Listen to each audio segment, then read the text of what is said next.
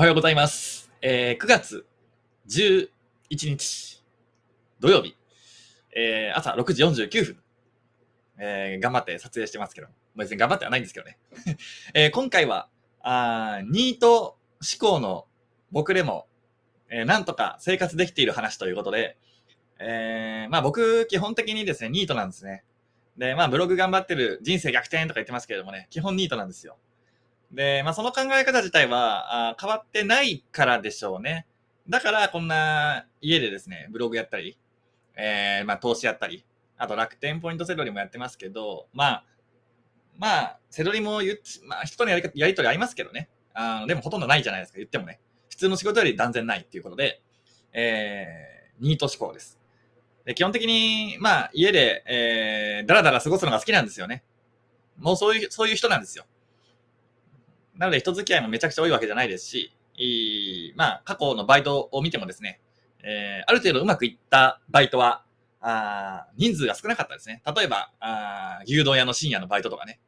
基本的にまあ、二人しか入らないんで、えーしかも二人しか入れない、入らないですし、お互いが別々の作業をしてるんで、なんか、あの、一人じゃない、まあ言っても一人みたいな。まあそういう環境だと得意ですね。逆に、なんかラーメン屋みたいにね、なんか、6人、7人ぐらいが一緒に働いて、いらっしゃいせーみたいな。そういうのはね、もう得意じゃないんですよ、正直。得意じゃないんですよ。えー、まあそういうやつなんですよ、僕は。で、まああのニート思考でずっと来て、まあ就職もしてないんで、会社員経験もないですし、まあ会社辞めたいと思ったこともないんですよ、当然ね。会社働いたことがないんで、上司がどうこうとかもわか、わか、やったことないですし、で、アルバイトで、まあ上司がいたと言えばいましたけど、おー長い間上司が 外国人だったとかいうのもあって、なんか敬語も使ってなかったですしね。だから、そう、外国人の人が上司だと敬語使わなくていいんですよ。あまあ、敬語使ってもいいんですけど、使わなくても別になんとかなるみたいな。そういうところがあるんですけど、まあそんな話はどうでもよくて。まあそういう人生を送ってたんですね。で、そんなニート思考の僕でも、まあ今なんとか生活できてるわけです。で、あんまお金の話するとあれですけれども、おまあお金がね、もう当然貧乏だったんですけど、まあ今、あ世間全体の貯金額とかをね、今調べてたんですよ。例えば30代の平均の貯金額とかね、僕32歳なんで、えーまあ、あの一概に言えないですよ。貯金額に関して僕独身ですしね、結婚してたら全然違うじゃねえかみたいな 話になっちゃうんで、あれなんですけど、一応中央値っていうのがあります。今ちょっともう一回見ますね。中央値っていうのがあって、20代で215万円、30代で410万円らしいんですよ。はい。ちょっとごめんなさい。これ、参考になるサイトがちょっとわかんないんですけどね。うん。中央値がまあその辺ぐらいらしいんですけど。まあ中央値以上は全然あるみたいな。もあの申し訳ないですけど、あのなんか言い方あれですけど、ぐらいまではもっとこれたわけですね。で、平均以上でもある。ニートなのに。多分平均以上なんですよ。で、じゃなぜそうなったかっていうと、ぶっちゃけ誰でも人生変えれるからですね。はい。それにつきます。あの、誰でも変えれるんですよ、本当に。あの、ニートでも変えれるわけですから、会社員の人でも当然変えれるし、えーまあ僕よりちゃんと生きてる人は山ほど、日本、日本の1億人いるといるとしたら、9000万人ぐらいは僕以上だと思いますね。1000万人ぐらい僕以下がいるかもしれないですけど、わかんないですけどね。まあでも僕ってかなり貧乏で月収10万円とかだったんで、まあそれこそ1億人いたら1億位ぐらいの、かなりの底辺だったと思うんですね。で、それが28歳まで。で、28歳でブログを始めて、まあ今32歳になったんですけど、その4年間でだいぶ変わったんで、もう誰でも変えます。ただ、人生を変えるのに必要な期間はずっと言ってますけど、3年。3年は見といた方がいいです。半年とか1年で諦める人多いんですけど、まあ無理ですね。まあもちろん半年1年で人生変えれる人はいるんですけど、うーん、結構選ばれた人じゃないかなと思いますね。半年1年で変えれる人って。選ばれし人が1年以内で変えれる。はい。で、2年やるとですね、変えれる人もだいぶ出てくると思います。ただ、あー変えれない人もまだいると思うんですね。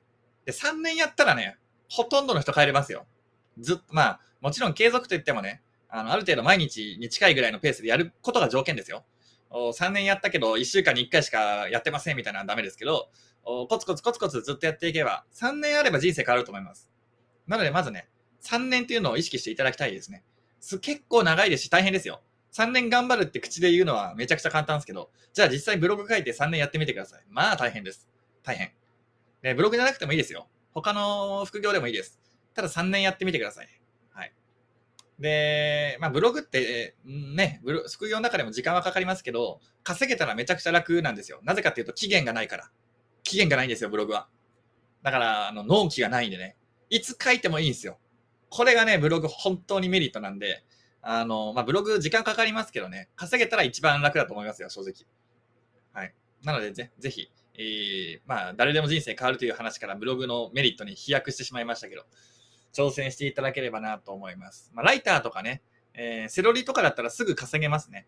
えー、すぐはある程度早く稼げますけれども、まあ、納期があったりとか、あプレッシャーがあったりとか、まあ、セロリに関しては労働収入なんでずっとね、買って売ってを繰り返さなきゃいけないとか、まあいろいろあるわけですけれども、ブログはサーバー代、月額1000円でいいんですよ。ワードプレステーマ代、最初に1万6000円ぐらい、5、6000円払わなきゃいけないですけど、1回払ったら終わりですよ。あとはもうそのテーマ使い回して、10個ぐらいサイト作って、その同じテーマ使えばいいんですから。はい。かかる金、最初は3万円ぐらいいりますけど、2、3万か。いりますけど、あとはサーバー代1000円でいいんですよ。安い、いや、僕は安いと思いますよ、正直。はい。で、しかも、時間にとらわれない。納期がない。ね。はい。これは本当にメリットです。時間に追われないっていうのはすごいいいですよ。本当にいいです。ブログだって朝か朝書いてもいいですしね。もうだ、例えば朝5時に起きて8時までに終わったらね、僕の大好きな野球なんて全試合見れますよ、テレビ中継で。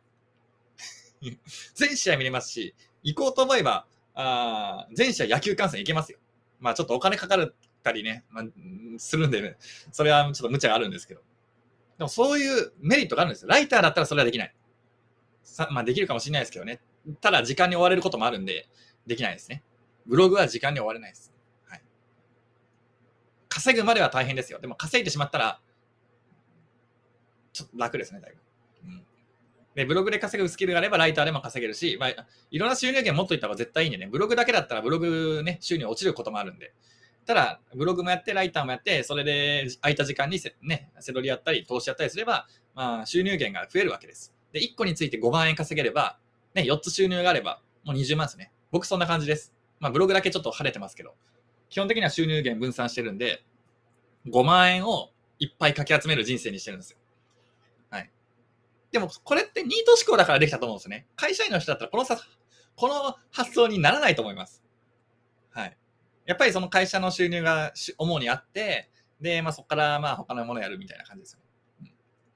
うん、ななので副業になっちゃうんですけど、僕はもうニートなんで、もともと。で、まあフリーターなんでアルバイト収入なんで、えー、5万円を集めるみたいな。だから自動販売機で小銭集めるみたいな感覚ですけど、そういう感じで5万円を集めてきました。で、ブログやって、ブログが伸びて、で、まあ、あの、投資とかセロリとかライターとかやって5万円をちょくちょくちょくちょく集めて、えー、っていう感じです。5万円をいっぱい集めて20万にするみたいな、まあ、そういうイメージですね。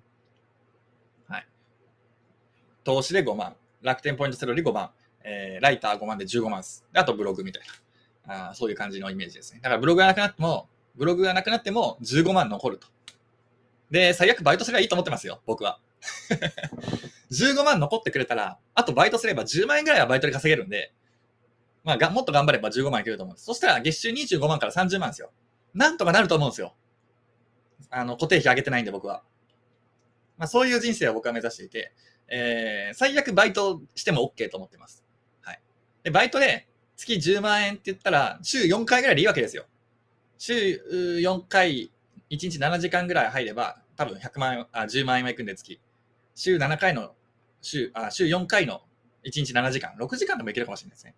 まあ楽っすよね、それだったら。楽ですし、まあまあ許せる範囲かなと思っていて、えー、それで月収がまあ25万ぐらいあれば、うん、まあ生活はできるかなという感じですね。はい。で、運用額がどんどん増えていけば、投資収入も増えていくだろうですですしね。はい。まあ、投資の場合、マイナスもあるんで、ちょっとあれ、ね、な計算しにくいんですけれども、まあ、そんな感じで生きています、僕は。なので、えー、皆さん、えー、くっそみたいなニートでも人生は変えれますんでね。あの、いろいろ発想を持っていただければと思います。まあ、月5万の収入をかき集めて生きてるやつもいるんだなと思ってください。はい。収入心細いですけどね、確かに。月5万集めたところでという感じで。あれですけど。うん。まあでもそれはそれでね、一つの生き方だと思っていただければと思います。はい。ね。あの、まあ会社員メインでえー、もういいですし、まあ、いろんな生き方あるんでね、ぜひいろんな柔軟にやって。で、一番大事なのはやっぱ挑戦しないと始まんないんで、何事も。最初にまず挑戦してください。で、損してください。はい。損してください。あのー、セドリでも、ブログでもね、最初はミスってください。もう、これはしょうがないです。僕もミスってお金を失って、まあ投資でもそうですし、えー、失ってやってきましたから。あこれはもう絶対損しないで稼ぐなんて無理なんですよ。もう諦めましょう、そこは。そこはもう受け入れるしかないんで、えー、まず損をします。はい。で、まあそこで悔しい経験とかね、えー、ちょっとやばいなっていう経験をしつつ、それをね、継続していけば、最終的にはいいゴールが待っているんではないかなと思いますんで、えー、頑張っていきましょう。はい。ということで今回以上です。ありがとうございました。